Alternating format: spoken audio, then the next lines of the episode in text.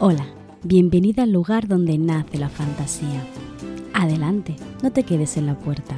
Entra y siéntate. Hoy vamos a hablar con Jennifer Moraz sobre Querida Muerte.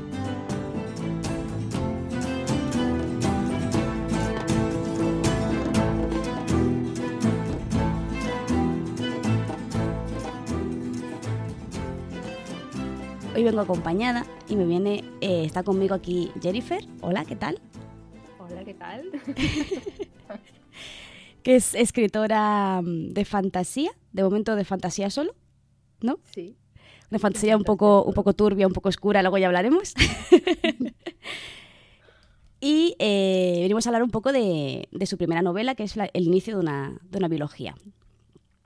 Pero antes, ya, bueno, ya sabéis que en el podca- podcast siempre intento presentaros primero a la persona y luego hablar de su novela. Entonces, antes de nada, si no has leído la novela, puedes seguir escuchando este episodio hasta que llegue un momento que digamos, tienes que ir, te lo siento, que llegan los spoilers. Así que lo primero de todo, Jennifer, la pregunta más difícil que te pueden hacer, ¿quién es Jennifer? Uh.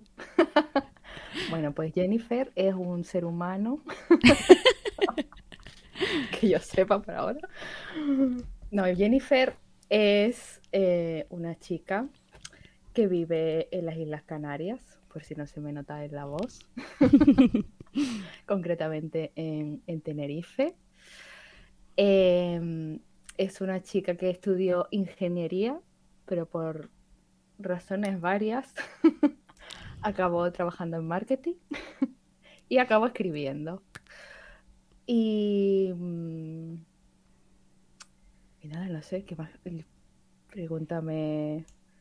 Me pare- Vamos a ir profundizando a, a lo largo de. Sí, he, he estado bicheando tu página web, he hecho mis- los deberes como buena entrevistadora. He visto que también te gusta programar Sí, y bueno, y los videojuegos, eso, esa- lo sé por tu canal de Twitch, en el que sueles estar jugando a varias cosas distintas. Bastante interesante. sí. Esto de programar viene más de, de mi lado de ingeniero. Digamos que de la ingeniería lo que más mm, me gustaba era programar. Entonces eso, esa parte de la ingeniería la tengo todavía ahí guardada. Pero por razones diversas de la vida eh, acabé trabajando en marketing. Una de las razones fue porque descubrí el, el marketing con esto de escribir. Así que fue Sí. como, sí, hemos encontrado unos Ah, pudiste que juntar. cruzan". Sí. Exactamente. Entonces, como también estaba en una época de mi vida en la que el- en la ingeniería me estaba costando mucho introducirme dentro del mundo laboral y demás, pues digo, mira, me está llamando esto del marketing, ¿sabes? Lo típico que haces algún curso y tal. Digo, mira, voy a hacer un máster de, de marketing digital. Y pues mira, al final terminé trabajando de, de eso. mi, mi trabajo de verdad, digamos, que me da de comer. Sí, el, el que tal inventa, ¿no? Porque lamentablemente escribir no siempre te permite vivir de ello. Sí. Exactamente. A mí me parece eh, súper interesante la combinación, ¿no? De, de- Es una tontería, pero claro, yo soy escritora y llevo toda mi vida eh, ro- rodeada de literatura y de lengua porque he estudiado eso, he hecho una carrera sobre filología, me refiero. Pero claro, eh, ¿cómo unas tus dos facetas? ¿O son dos cosas que haces o que las dejas una, una al margen del otro? ¿O hay, hay algo de ingeniera en tus novelas? Yo creo que no. Yo creo que, bueno, la parte quizás que sí está de ingeniero es la parte de creatividad, porque al final cuando uno, un ingeniero necesitas tener mucha creatividad, porque básicamente el- su, su ser, digamos, eh, se centra en resolver problemas. Entonces, claro, tienes que ser una persona creativa muchas veces para, para resolver ciertos, ciertos problemas, por no decir todos los problemas. Porque salvo que la solución esté dada, que es muy pocos casos, eh, la mayoría de- del tiempo tienes que idear ahí cómo hacer. Entonces, digamos que esos son los dos puntos que, que sí que están unidos.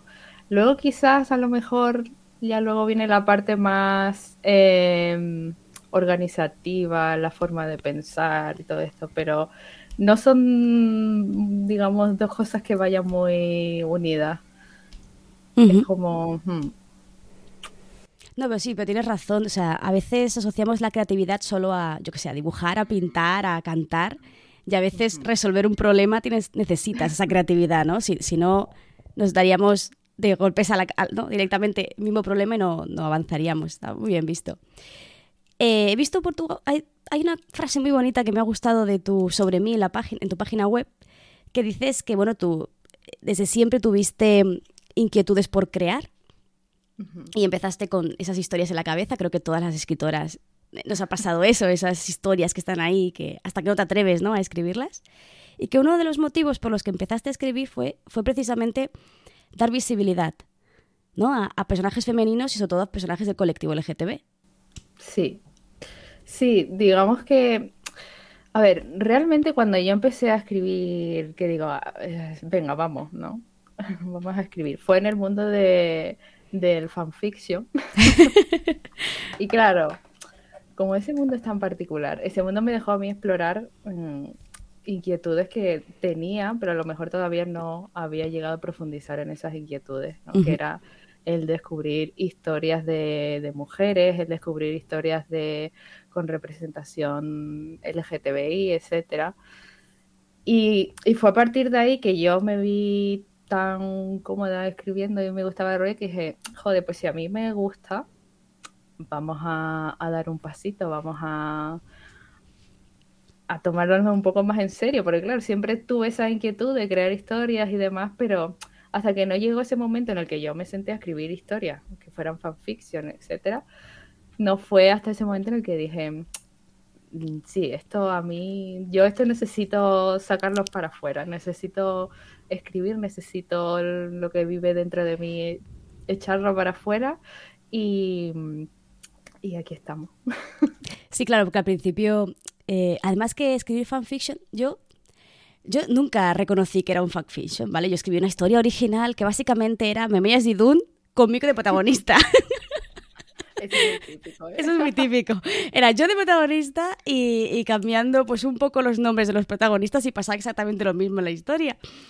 Pero bueno, entonces, claro, eh, primero juegas con los personajes de otro, otro, otro escritor, ¿no? Que te ha gustado, tú lo admiras. Pero claro, luego dar ese paso de, no, ahora yo voy a ser ese escritor, a veces asusta un poco, a veces da un poco de miedo. Sí, claro. bueno, y claro, Querida Muertes, ¿no, ¿es lo primero que has escrito o tienes algunas cosas ahí en el, en el cajón? No es lo primero que he escrito. De hecho, estuve buscando en, la memoria de Twitter, que es donde siempre contamos todo, ¿no? Sí. Digo, ahí tiene que haber registros de cosas que yo escribía antes. Y, llegué a descubrir, porque no me acordaba yo muy bien, que en 2015 es cuando hice eh, por primera vez el NaNoWriMo. Ajá. Y fue una historia que era media thriller con cosas de fantasía urbana. Estaba protagonizada por dos señoras, evidentemente. Claro, hay constantes en tu, escritura. Evidentemente. Y eso fue lo primero que escribí. Creo que nunca lo terminé de escribir. Está por ahí perdido. De hecho, digo, tengo que buscarlo porque tiene que estar por algún lado. Y, y justo todo esto fue porque hace unos meses estaba yo ahí con las típicas ideas que a veces se te pasan por la cabeza y me acordé de esa historia y dije, capaz que yo puedo coger a estas dos protagonistas, remodelarlas un poco y rescatarlas. Y, y sí, eso fue lo primero que escribí, pero claro, eso no, no está publicado, evidentemente. No, ya Luego, seguramente habré escrito, aparte de los fanfics, eso es lo más primero que escribí antes de eso. Seguro que antes de eso también escribí alguna cosa, estará pero eso ya estará en alguna libreta o a saber dónde. Yo mis primeras historias las llamo los monstruos, ¿sabes? Esos monstruos que se van a quedar dentro del armario toda su vida. Porque eso es horrible, ¿no? Eso no hay, que, no hay, manera de, leerlo. Pero bueno, no dejan de ser nuestro origen, ¿no? Que también hay que quererlo dentro de, de su monstruosidad. Vale, eh, pues mira, vamos a aprovechar que Makoto ha lanzado un hashtag que ya, se lo ha llamado Team Lesbianas Turbias para empezar a hablar de, de, Querida Muerte. Entonces, vamos a empezar una primera parte más introductoria, un poco de qué va, cuáles son los personajes, sin destapar mucho. Es que es una novela difícil, ¿eh? Porque a la mínima que dices algo, destapas. Así que, mira, ¿qué te parece si leo la sinopsis y a partir de ahí hablamos un poco de los personajes? Venga, vamos. ¿Sí? Vale. La sinopsis de Querida Muerte es esta. Dios no ha muerto. Sus ojos permanecen cerrados y no respira. Tan solo descansa. Una tregua antes de que un suceso horrible le perturbe o decida que ya es suficiente. ¿Quién sabe? Los misterios de un Dios son inescrutables. Ya nadie le recuerda bien, ni siquiera los unguidos por su fuente divina. En una ciudad donde poderosas entidades disputan por el poder, Mia Carey debe elegir con, con cuidado a quién rendir lealtad. La colonia siempre vigila y no le mostrará piedad si se vuelve una amenaza para ellos. Trabajar para el Keogh parecía la mejor opción. Es inteligente, poderosa, le tienen miedo y lo de menos es que sea tan guapa. Sin embargo, ninguna de las dos se imagina que su trato será la decisión más idiota y lo que pondrá en peligro sus vidas, porque hay algo peor que las vigila y tiene hambre. Deben odiarse, destruirse hasta que solo quedaran las cenizas de ambas, Así estaba escrito y así sería. Y si no, que algún dios se apiade del mundo. Súper buena la sinopsis. o sea, yo leí la sinopsis después de leerme la novela, que es algo que suelo hacer a menudo, y dije, jope, tío, qué bien lo ha hecho Jennifer, qué envidia. Pues gracias, porque sufrí mucho. Para mí es, lo, más, es lo más difícil, ¿eh? la sinopsis. Muy complicada. Es muy difícil porque tienes que contar sin destripar la historia, porque si no le quitas un poco la gracia, ¿no? dejando, pero a la vez em, dejando que la gente le dé como curiosidad y e intriga. Sí. Entonces aquí, aquí ya vienen presentadas las dos protagonistas y antagonistas, porque ya hablaremos de eso, que son eh, Mía y Aela. Entonces, Mia Ela vive en una sociedad bastante peculiar y extraña, ¿vale? O sea, yo em, no sé, claro, no sé cómo te la imaginabas tú, porque tú eres la escritora y seguramente la tienes muy clara la mente, pero yo me imagino ese mundo como muy, o sea, literalmente oscuro, ¿no? Como con colores muy apagados. No sé por qué me imaginaba como muchas luces de neón. O sea, no me preguntes por qué, no me preguntes por qué, pero claro, todas las escenas, la mayoría suceden de noche es un ambiente muy, muy, muy, muy turbio, hay cosas que, pasan que no se pueden comentar, ¿no? Que, asustan bastante, ¿no? Es una sociedad, además, a nivel social. Bueno, sí, no es ningún spoiler. Podemos hablar de un poco la esta organización de la colonia y las familias, ¿no? Sí. Cuéntanos un poco. Bueno, a ver cómo cuento esto sin spoilear mucho. Aunque en la novela todavía se cuenta, se cuenta poco, ¿no? Sí, e, es algo que se ve de fondo. Bueno, digamos que existe como esta mm, organización que se llama La Colonia, que la compone gente, llamémosla peculiar. y dentro de, la colonia hay como diferentes, digamos, facciones em, que son un poco rivales, pero a la vez tienen que pues que trabajar juntas. No se desvela en, la historia por qué. Pero en el siguiente libro sí, no se preocupen. vale, vale.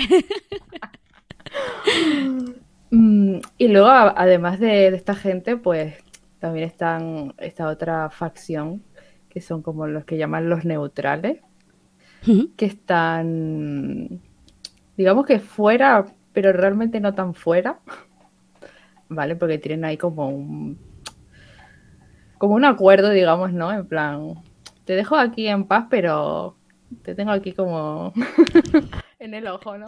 Tengo ahí controlado, ¿no? Que no, que no muevas fichas, así que yo me entere. Sí. No te pases tampoco de la raya, en plan, hmm. te dejamos a tu bola, pero...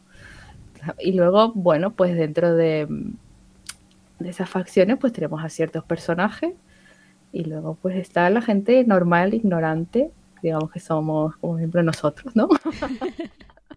que no sabe lo que sucede a su alrededor, ¿no? Para por ahí la cosa. Sí, exactamente.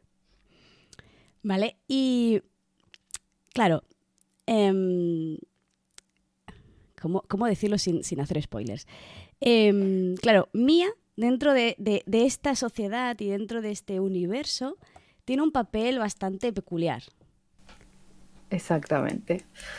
Eh, digamos que hay casos en los que hay como gente como en los márgenes, ¿no? y digamos que Mía es una de esos personajes. Sí. Tiene sus motivos para estar en los márgenes, que quizás se puede empezar a imaginar al leer Querida Muerte. Em, pero bueno, no puedo decir mucho más. Y luego aparece Aela, que en cambio tiene un papel bastante importante dentro de la sociedad, esta, esta sociedad oculta, ¿no? Que, hay en la colonia. Exactamente. Sí, Aela es un personaje que, que tiene sus mm, motivaciones para estar dentro de, esta sociedad.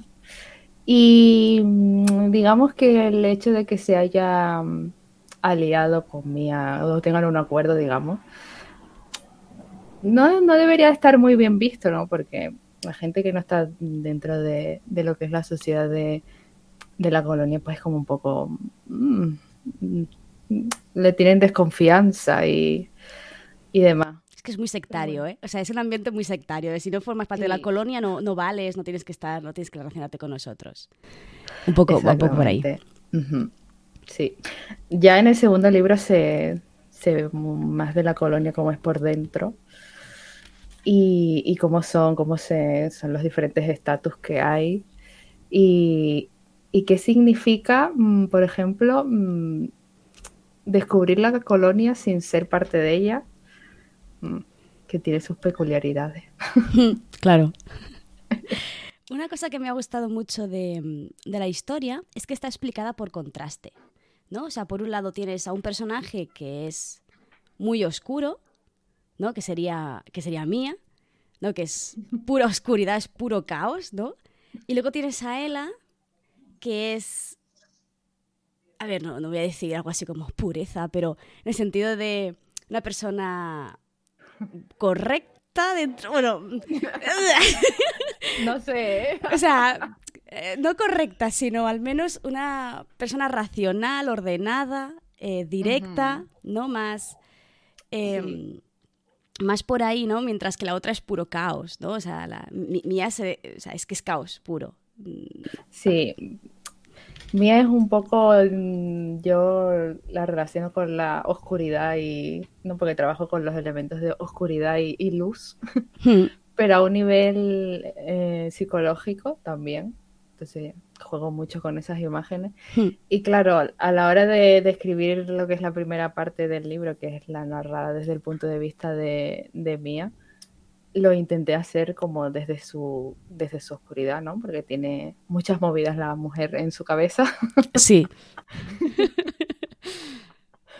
Y, y luego Aela también tiene sus movidas, pero las vive de otra forma. sí.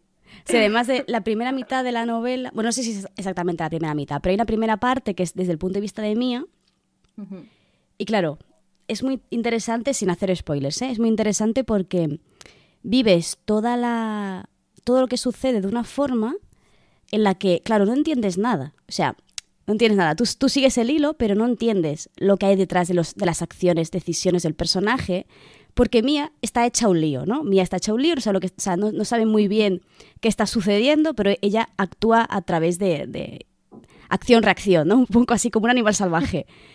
En cambio, cuando pasas a la parte de Aela, Aela es mucho más ordenadita explicándote las cosas. Tú dices, vale, ya lo entiendo.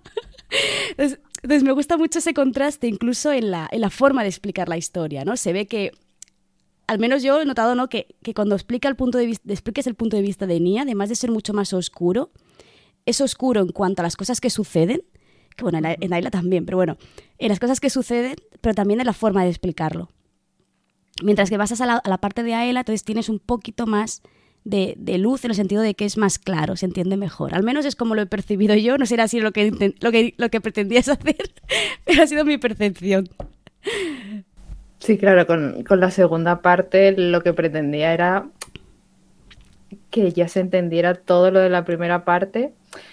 Y también, claro, estoy narrando desde los puntos de vista de, por un lado, de, de Mía y luego por el de Aela. Aela tiene mucha más información de, de lo que sucede, entonces se saben más cosas, pero Mía es- está hecha un, un mar de dudas, tanto consigo misma como con las personas con las que se rodean, que también tienen tela.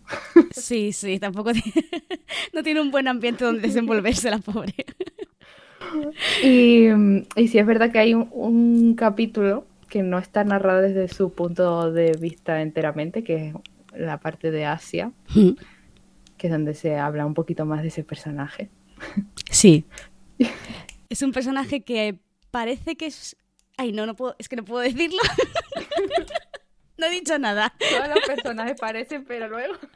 Es que todos los personajes parecen una cosa y luego no la son.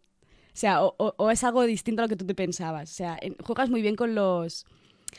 con lo que. ¿Cómo te llamas? ¿Cómo se dice? Los prejuicios que tú haces de un personaje. Tú estableces un prejuicio, te crees que es una cosa y luego dices, ay, me cachis. Aquí Jennifer me la ha colado, ¿no? y esto lo haces con. al menos con los tres grandes, con los tres grandes giros de la historia, a mí me lo colaste. No, no, no, no capté, o sea, llega un momento en que sí que es obvio, pero al principio no, no lo captaba, no lo capté bien. Vale, eh, dice Makoto que es muy difícil no hacer spoilers de esta historia. Este- es que es muy difícil. Sí, sí, lo sé. Una, una cosa que quería preguntarte, porque me pareció muy curioso, creo que lo dijiste por Instagram, pero también lo dijiste por Twitter, que cuando empezaste a... Claro, cuando empezaste a idear esta historia, Aela y Mía no iban a ser como son, ni iban a ser el, el interés de la otra, ¿no? Entonces, ¿qué pasó ahí? Ahí pasó que fui, bueno, no sé si fui de- débil o, o vi una oportunidad. Dije, uy, aquí hay chicha, ¿eh? Bueno, la historia es más o menos sobre el capítulo 6, me parece que es cuando aparece por primera vez a Ella, aunque Hmm. ya se la nombra porque está muy presente en la cabeza de esta mujer, de Mía. Eh, yo esa escena la escribí y me quedé en plan, uy, aquí noto una tensión. Es que la primera vez que aparecen juntas en escena hay mucha tensión. De hecho, lo tengo apuntado como hay mucha tensión entre estos dos personajes. Claro, y, y- y las lectoras beta también me lo decían, dice, uy, aquí se palpa tensión, ellas decían tensión sexual, hay aquí. sí. Entonces, ay, yo me resistí un poco, digo, ay, pero es que si no tengo que luego cambiar muchos temas de la planificación, porque el hecho de, ella, ah, de que haya más interés entre ellas me cambiaba mucho las cosas, pero mm, al final no, no me pude resistir. Cambiaste la planificación. Sí, cambié la planificación. Yo, yo soy de las que. Yo soy una escritora mapa, pero siempre lo digo, soy es mapa desobediente. O sea, yo hago mi mapa y luego no le hago caso. Pero porque me pasa eso. O sea, yo de- al principio pienso una cosa y luego me doy cuenta de que, de que no era la mejor opción. O que los personajes me están llamando hacia otra dirección. Entonces, Sí. a veces hay que caso- hacer caso a la intuición, ¿eh? A mí me pasa, eso me pasa mucho, por eso yo creo que cada vez planifico menos, porque digo, ¿para qué voy a estar planificando si después voy a hacer lo que me da la gana? Sí. Entonces, voy planificando lo que sé que voy a necesitar, por ejemplo, todo lo que es la sociedad, todo lo que es el, el- sistema de magia, los personajes y tal, y luego ya veamos por dónde vamos. Porque ahora que estoy escribiendo mm, el siguiente libro, también me está pasando un poco que los personajes están ahí un poco rebeldes. Yo creo que nos pasa a todas. Porque al principio el personaje es solo una idea, pero cuando Exacto. escribes, el personaje cobra vida y deja de ser esa idea para ser un personaje. Entonces ese personaje a lo mejor no está de acuerdo con lo que tú tenías pensado. Claro, en ese momento me dijeron esta señora, "Mm, ¿nos vas a dejar así? no. no, no.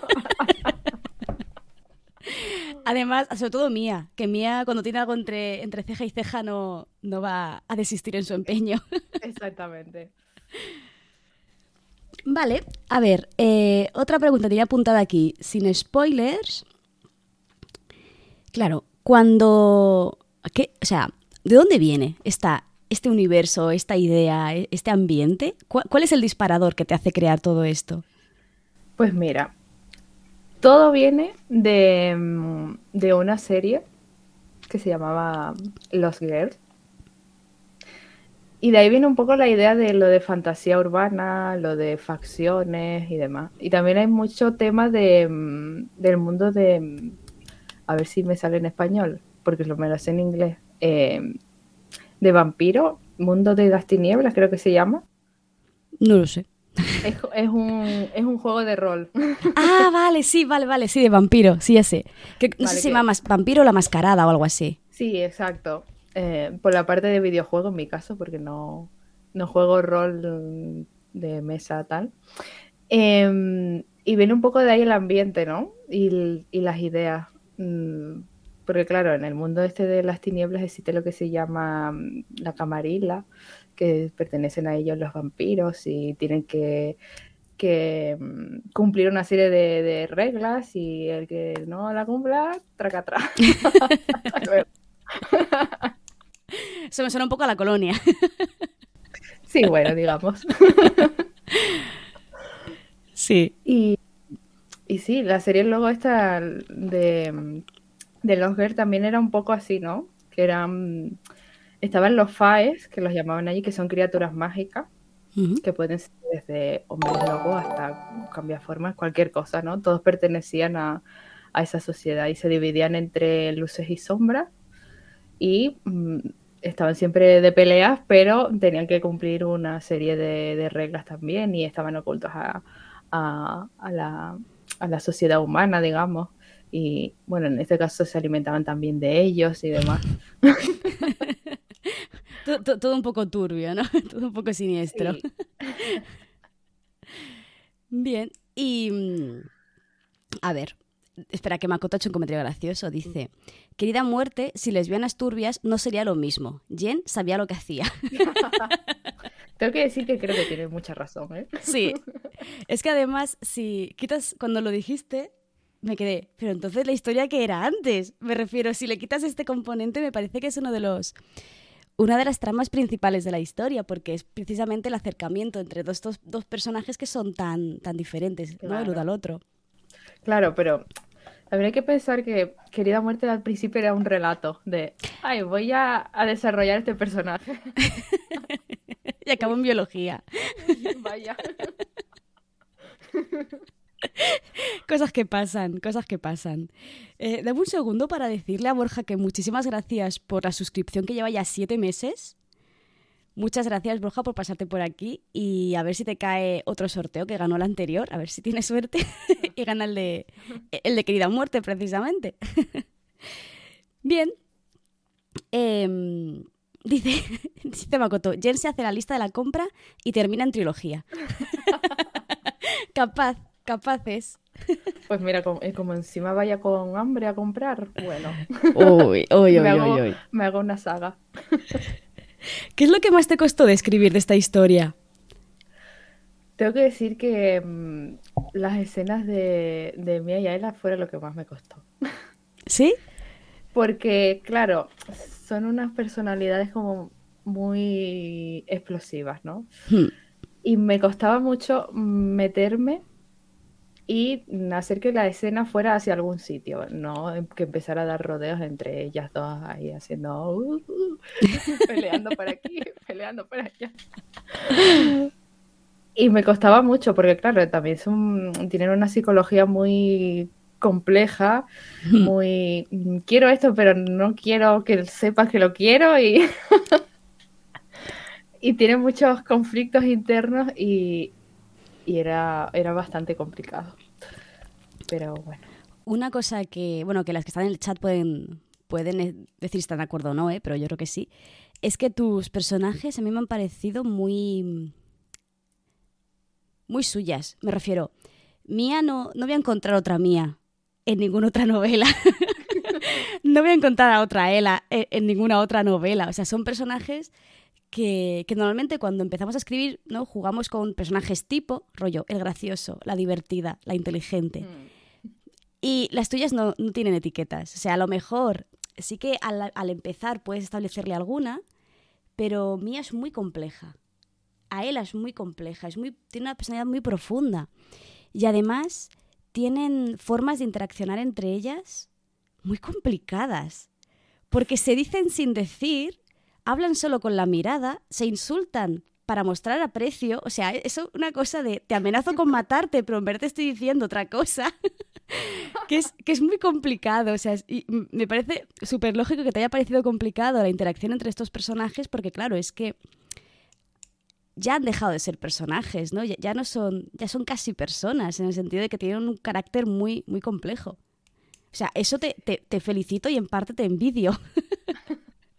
porque has salido de, de, de, ese personaje plano que es fácil de hacer, a hacer uno, uno muy, muy particular. Sí, es que una de las cosas que a mí en la escritura siempre me, me ha llamado mucho la atención es el tema de, eh, de la psicología de los personajes, de hacer personajes que, que, que, tengan muchas capas, que no sea el típico, pues, el héroe, no sé qué, no sé cuándo, ¿sabes? Siempre el, el tema de, de la psicología siempre me ha llamado mucho y es algo que es quizás de lo que más he aprendido o he intentado aprender cosas. Porque, porque eso, siempre tenía esa, esa inquietud de, de explorar ¿no? la, mente, la mente, humana, que también es muy compleja, ¿no? Y claro, también en, en mi vida personal, por circunstancias diversas, también he tenido que hacer mucha introspección dentro de mi cabeza. Sí. Y claro, empiezas a descubrir que, oye, que, que hay muchas cosas ahí y, y que no están, no son tan, no están tan a la vista, digamos, ¿no? Y no son tan, no se pueden descubrir tan fácilmente.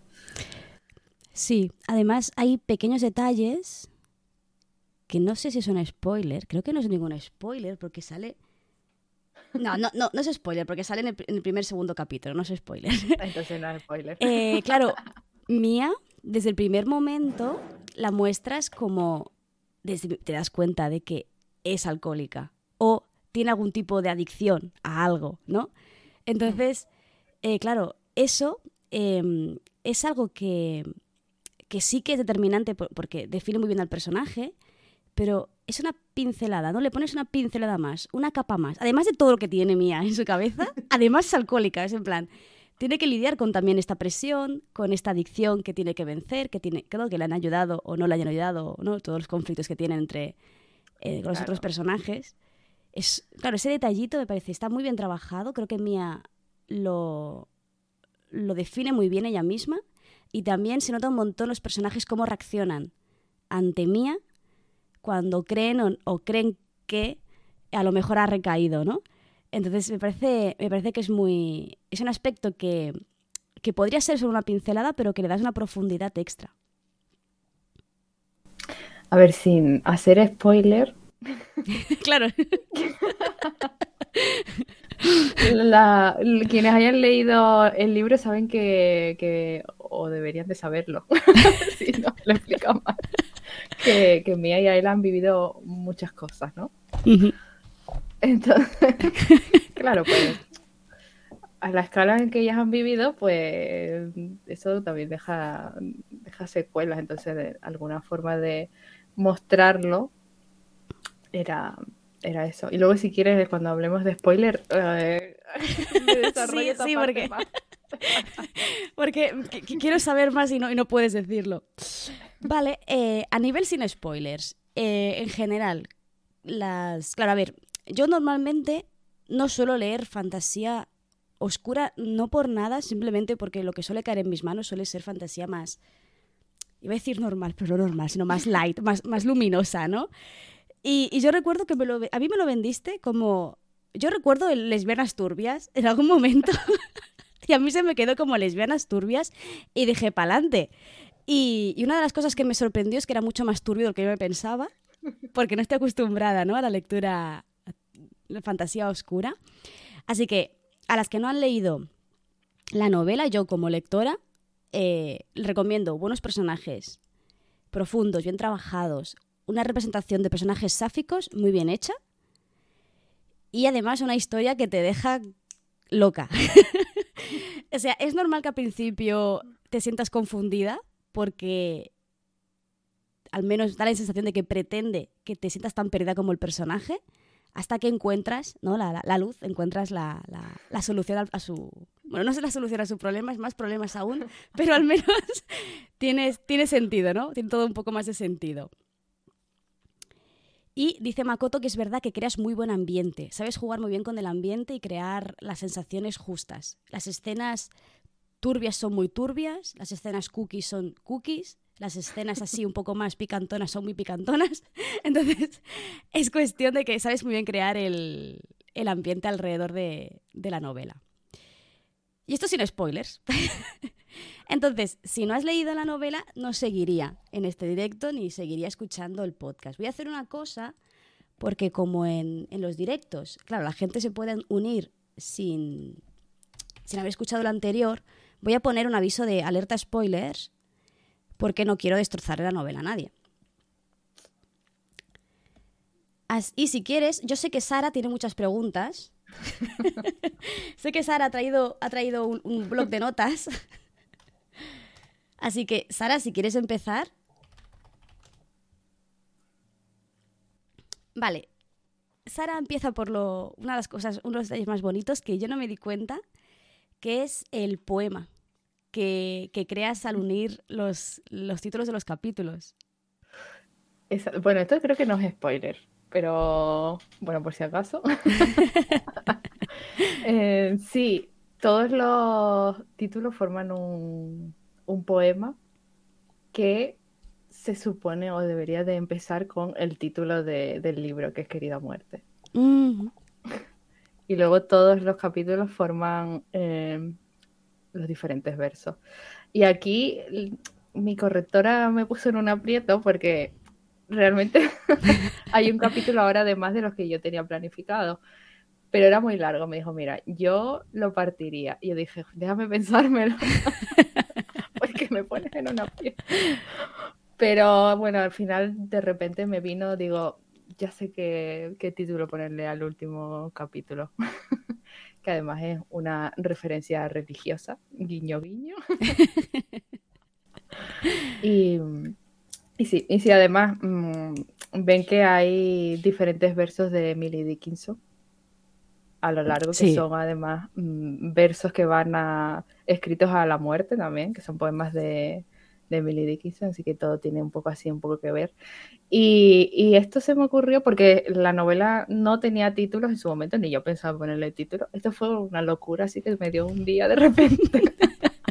no sé qué estaba haciendo y empecé a escribir los títulos. Digo, ay, voy a hacer como que tengan sentido uno con otro. Hmm. Y así surgió un, momento así de locura. Además, creo que eran como ah, tardísimo de noche estaba yo ahí de repente, no sé, la típica, las musas de repente, ¿no? Sí, a veces pasa. en vez de ir a dormir, dice, oh, tengo que, una idea. Sí. Y, y bueno, con cómo matar a Ray, estoy intentando hacer lo mismo con los títulos.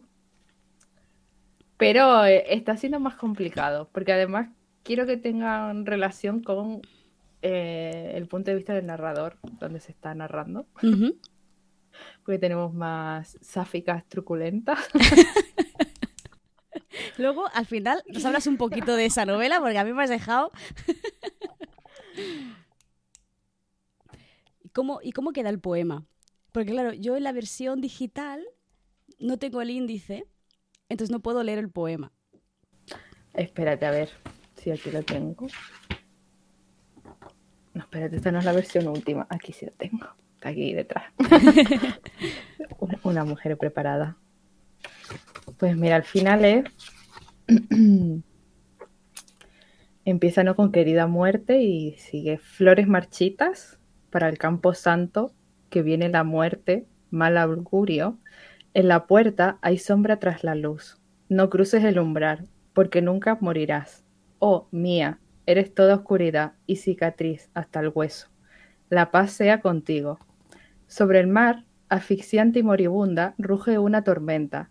¿Qué son promesas cuando fluye la sangre, sino cantos fúnebres para un alma acostada por los siglos de los siglos?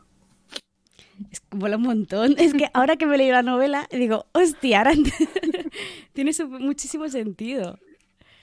Vale, eh, eh, estabais avisados, van a llegar los spoilers y yo no estaría aquí si queréis leer la novela. Dice Makoto que es muy bonito y también muy turbio. vale. Em, pues cuenta lo que, estabas, lo que querías decir de la dicción de, de Mia. Vale, Spoiler alert. a ver, ya los que se han leído Querida Muerte saben que Mia y Ayla no son del todo humanas, que han vivido muchos cientos de años, siglos y a saber cuánto. no tengo un número exacto puesto, o sea que es interpretación de, de cada uno. Entonces, claro, eso ha tenido mellas en la mente de cada una, porque hay un, tópico en, los personajes estos que son inmortales, que se representan en, la fantasía, ¿no? Que muchas veces son así como personajes muy, muy puros, muy guay, que realmente a mí a veces no me da la sensación de que hayan vivido, yo qué sé, mil años. Claro. Porque claro, uno vive a lo mejor 20 años y ya está traumatizado por cuatro cosas. Se nota que eres millennial. Claro, pues claro, yo me lo imagino a escala así grande y claro, estas personas pues han tenido que perder a seres queridos por punta pala. Estas en particular han hecho cosas horribles. Además, que eso también te, bueno, te, te destroza por dentro. Claro. Y además tenemos el, el hecho de que sabemos que Ayla, por ejemplo, no puede morir hmm. y que ha muerto varias veces. Sí. Entonces, al final, pues, morirte tiene que ser un poco traumático. sí. Sí, además que hay una pequeña escena, ¿no? En donde cuenta, donde ahí la resume un par de muertes que ha tenido y no ha sido muy agradable. Porque claro, ella ha vivido en, en épocas mm, chungas, ¿no? Y ella siempre ha sido una, una mujer que no se ha quedado quieta, ¿no? Entonces, en muchos momentos ha sido una amenaza y, le han hecho adiós. bye bye. Claro, además está el libro cargado de referencias bíblicas. O sea, lo de él y a los tres días resucitó. Claro, es hola, te lo dejo aquí clarito lo que es y lo que deja de ser a Ela, ¿no? Es bastante, bastante fácil de, ver ahí. Dice, a ver. Eh, Ah, vale, Sara ha dicho lo de los títulos. Claro, es que el, chat va con un poco de retraso. Dice Makoto, a él ya harta pensando, quiero morirme atropellada por un camión de helados, no más muertes chungas. bueno, yo creo que lo chungo no es tanto morir, sino recordar la muerte y luego, claro, resucitar, claro, o sea, me refiero... No, yo, yo si fuera inmortal, creo que lo mm. peor no sería morir, sino recordar cómo te mataron, porque claro, si te matan una muerte rápida, pues dices, vale, pero no suele ser el caso. Entonces, claro, eh, eso es lo chungo. Claro. De hecho, hay un momento en el que mm, no recuerdo exactamente cómo era la frase, porque no me sé la, la, novela de memoria. Pero hay un momento en el que mm, en el que Aela dice algo como que para sobrevivir tuvo que convertirse en, en el peor de los monstruos, ¿no? Hmm haciendo referencia a que tuvo que luchar contra otros monstruos y para sobrevivir a esos monstruos tendría que ser la peor de todas. Claro. Eh, sí. Mm, ahí, se ve, ¿no? Una parte. Y es una pequeña pista también de, sus motivaciones, que no las revelo, ya las sabrán. No, no, me imagino que sale en la segunda. En la segunda lo explicas mejor. Claro, eh, además de que a mí, a Ella, personalmente, me parece un personaje muy bien creado porque es un personaje que tiene una máscara que muestra al mundo, pero luego por dentro es muy diferente. No, ella finge una fortaleza, ella finge eh, un, claro, para, para dominar a, los, a los que tiene, ¿no? A, sus lacayos, ¿no? por así decirlo, tiene, que mostrarse una, endereza, una fortaleza, un, control sobre sus propias emociones que en realidad no es real. Claro, claro, ella, ella tiene la, capacidad de influir en, las emociones y, puede influir en, las suyas propias. Pero claro, cuando tienes muchos estímulos externos y movidas internas, a veces es muy difícil, incluso con su capacidad de poder eh, influirse de esa manera. Hmm. Y además tiene todos estos conflictos que le provoca encima mía. y de hecho se ve un momento en el que, no, no sé si se nota que al, al principio, ¿no? en los primeros capítulos de, de la segunda parte, como que está todo un poco más bajo control, ¿no? Y de repente llega un momento que es cuando sucede lo que le sucede, ¿no? La, lo que le hace Mía, que es que ya, ya ella se desestabiliza totalmente. Hmm. Y ya empieza también a mostrar su lado más macabro. Se- sí, se- es como que se desata, ¿no? Desata la, la Ela que. la real, la- no, no- la que finge ser. Exactamente. Hmm. A ver, dice Makoto, hablando de muertes, que antes dijo que le costó mucho hacer las escenas de Mia y a Ela, pero ¿y las sangrientas y violentas? Porque yo como lectora lo pasé fatal. dice Makoto. Tengo que decir que a mí esas no me cuestan nada. Lo siento. Qué curiosidad. bueno, eh, a veces es más fácil, ¿no? Hablar de algo, algo violento y sangriento que, que algo realmente importante, ¿no? Que es, que es la- el- Claro, el, porque- bienestar y el- la salud mental de... Si alguien pierde un pie, pues pierde un pie, pero cuando empiezas a hablar de, de las contradicciones que siente y que, que tiene un personaje, es complicado, ¿no? Porque tienes que... Quieres contar una cosa, pero a la vez el personaje está, mm, quiere el personaje contar otra cosa y siente otra cosa diferente y, y tiene ahí como una lucha interna. Eso es más complicado. Y luego cuando encima, pues los dos personajes chocan, pues más complicado es. A mí me encanta la primera escena, o sea, no es la primera escena, pero es eh, cómo se conocen a Ella y, y Mia. Es que es buenísimo, o sea, es buenísima. Hola, me han mandado a matarte, pero si quieres trabajo para ti, o sea, es como, por un lado, eh, te dejo claro que podría matarte, la otra no se toma demasiado en serio y le amenaza con lo mismo, porque aún no saben qué es la otra. Entonces hay un juego constante, un baile, ¿no? Como un baile de dagas que en cualquier momento van a saltar por los aires entre ellas dos, ¿no? Y van poco a poco eh, viendo a ver qué hago, ¿me la cargo o, o- o- o la dejo un poco más a mi lado, ¿no? Y es cuando se van acercando poco a poco y es cuando se descubren. Y se descubre, ¿no? Todo el pastel. Exactamente. Al principio mm, no se saben, no saben muy bien quiénes son quién. Aunque Mia ya intuye que algo hay ahí, ¿no? Hmm. Sabemos que, que Mia es capaz de, de percibir el, el alma de la gente. Hmm. y el alma de Aela es especial. Entonces ella ya sabe que ahí hay algo. Y, y bueno, de- por el lado de Aela ella no tiene ni idea. Claro. Pero llega un momento en el que empieza a sospechar. Porque aquella muy normal tampoco es. T- Tampoco lo oculta, me refiero. con que estés un poquito con ella te das cuenta que algo, algo va mal o algo va raro, ¿no? Exacto. Dices, pregunta Sara sobre los títulos. Porque dice que, claro, por un lado le sorprendió que los títulos dieran. O sea, es, es que está muy bien pensado, porque los títulos tienen que ver con el capítulo y luego además son un verso de un poema. O sea, claro, eh, te dice, ¿te salió sin más en ese momento de inspiración? Es la pregunta de Sara. Algunos sí, otros tuve que darles un par de vueltitas. De hecho, el- casi cuando ya tenía todo más o menos maquetado, dije, aquí tengo que cambiar, estos dos los tengo que cambiar. Bueno, es normal, es que es algo complejo, es algo complejo. A mí me costaría.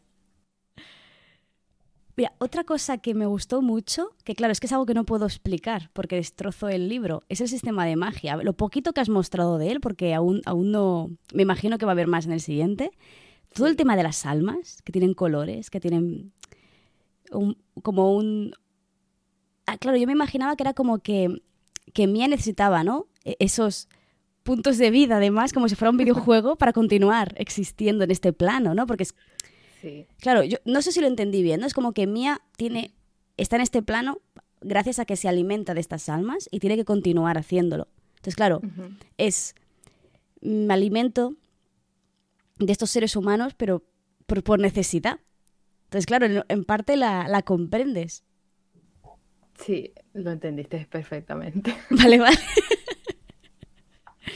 Ay, pues me gustó muchísimo todo, todo el tema. Cuando empezaste. Bueno, a, mí, a mí todo lo que es el world building, sistema de magias, siempre va a ser algo que me voy a fijar.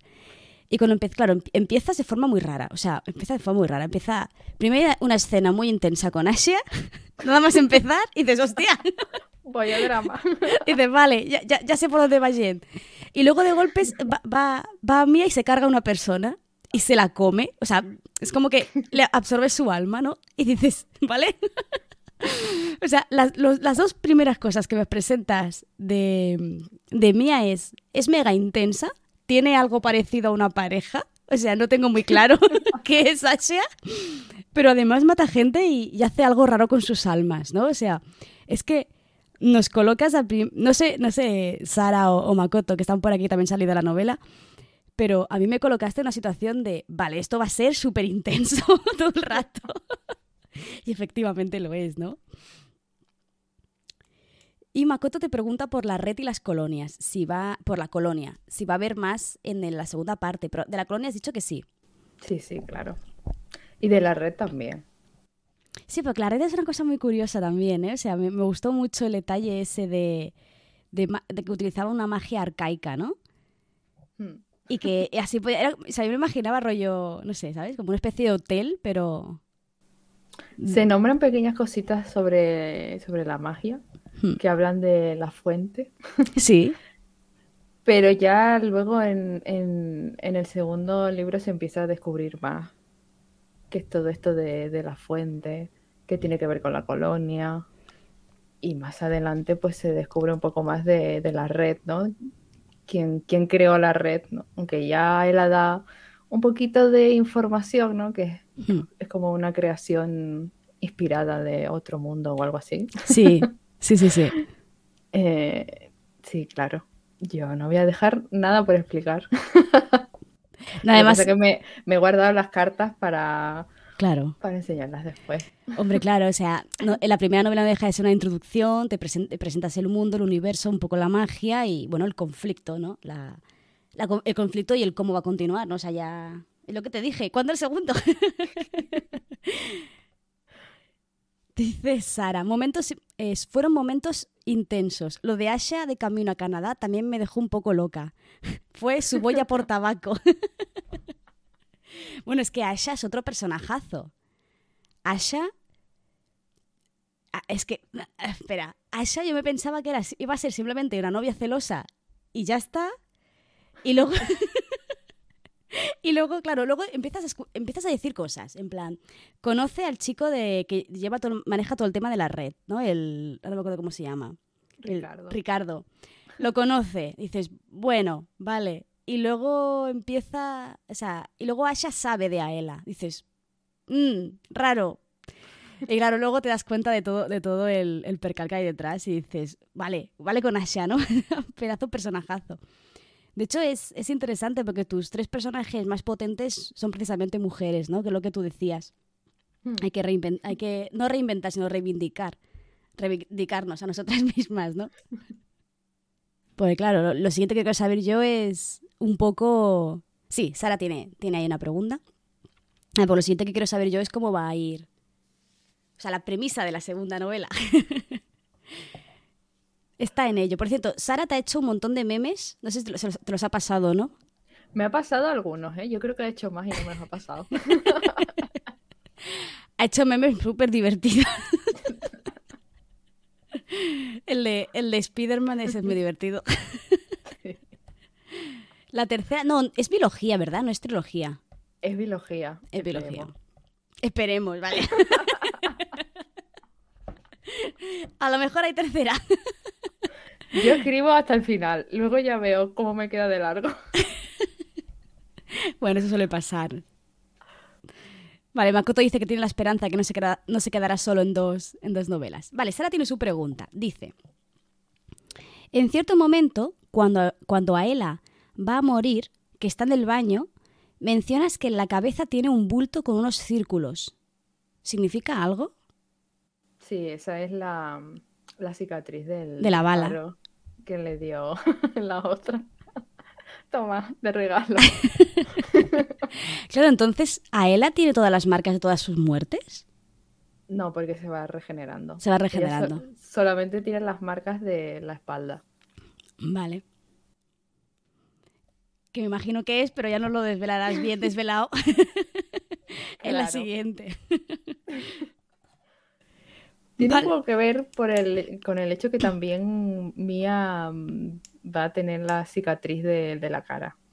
Hmm. Ahí ya les dejo para que hagan teoría.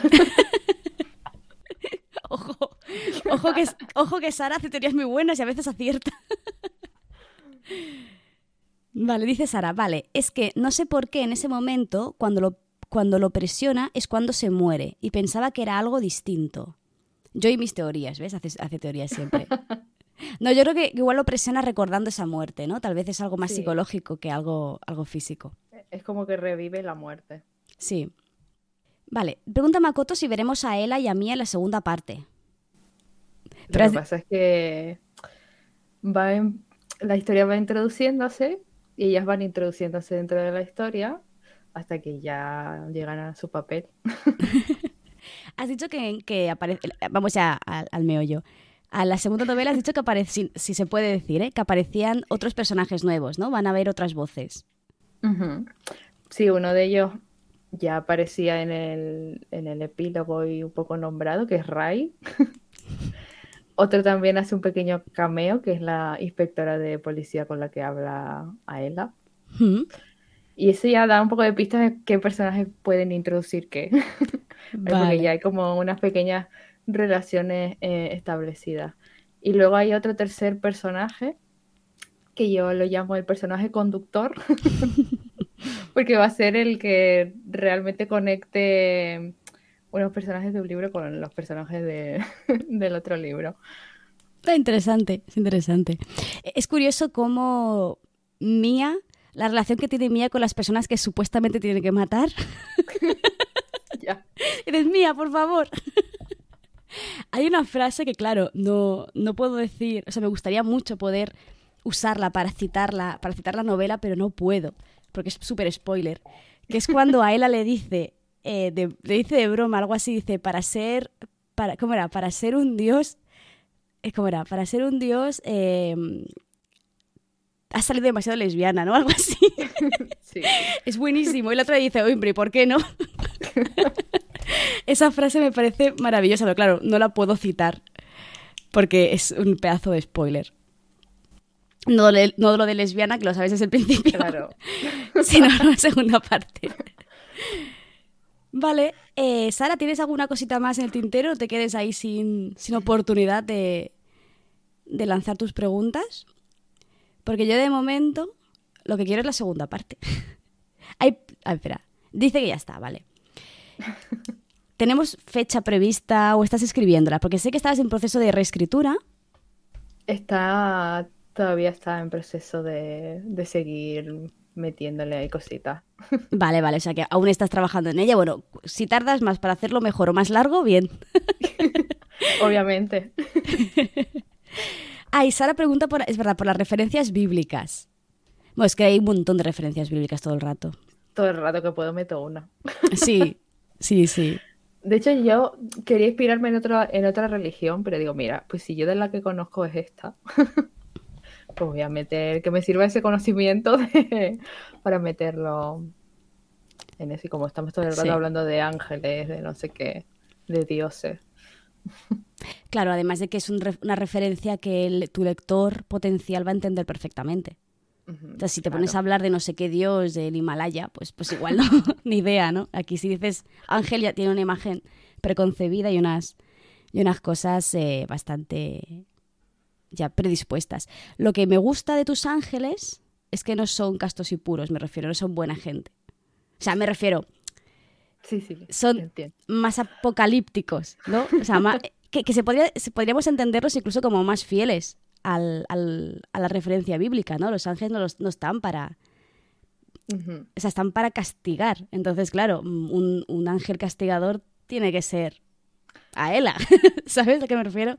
Sí, sí, además mm, tiene un poco que ver con el hecho de que, por ejemplo, porque sepamos, solo existe Aela, ¿no? Se supone que destruyeron a, a los demás. Sí, pues tiene que ocultarse. Eh, por alguna razón, ¿no? Pero, esta gente hay que acabar con ella. Demasiado chunga. Ay, pues me ha encantado la charla. O sea, me, me gusta mucho porque cuando consigo hablar con la autora, bueno, pues, nos conocemos hace un montón, cuando Mm. puedo hablar con la autora después de leerme el libro es como que es como que me lo leo dos veces, ¿no? Primero sola y después cuando hablo contigo hay cosas que relaciono y que, y que entiendo mejor o que entiendo de forma más profunda. Y me parece súper súper chulo. Cuando te leas la segunda, volverás a estar invitada. Cuando me lea yo la segunda, estarás otra vez invitada. Claro, yo para hablar de mi libro, siempre. Pero fa- faltaría más, ¿no? Encima. Vale, pues si no hay ningún comentario, chicas, lo podemos dejar por aquí, si os parece bien. Ya hemos estado una... Se me ha pasado volando la hora. He ido, he ido. Sí, sí. Claro, estoy de espaldas, pero se ha ido oscureciendo el, el cielo cada vez más rápido. Y a ver, a la gente que se ha quedado aquí escuchando hasta el final, tenéis que lo dicho en la versión sin spoilers, pero bueno, que vamos a sortear un, dos ejemplares de Querida Muerte, porque Jen me va, me va a facilitar uno, así que es mucho más fácil ahora que os toque el- una novela, o sea, van a haber dos Eh, versiones en digital, eso sí, para todas aquellas que estén suscritas al canal de Twitch o canjeen gratuitamente una participación en el sorteo con los puntos, con las cornucopias, que son 15.000.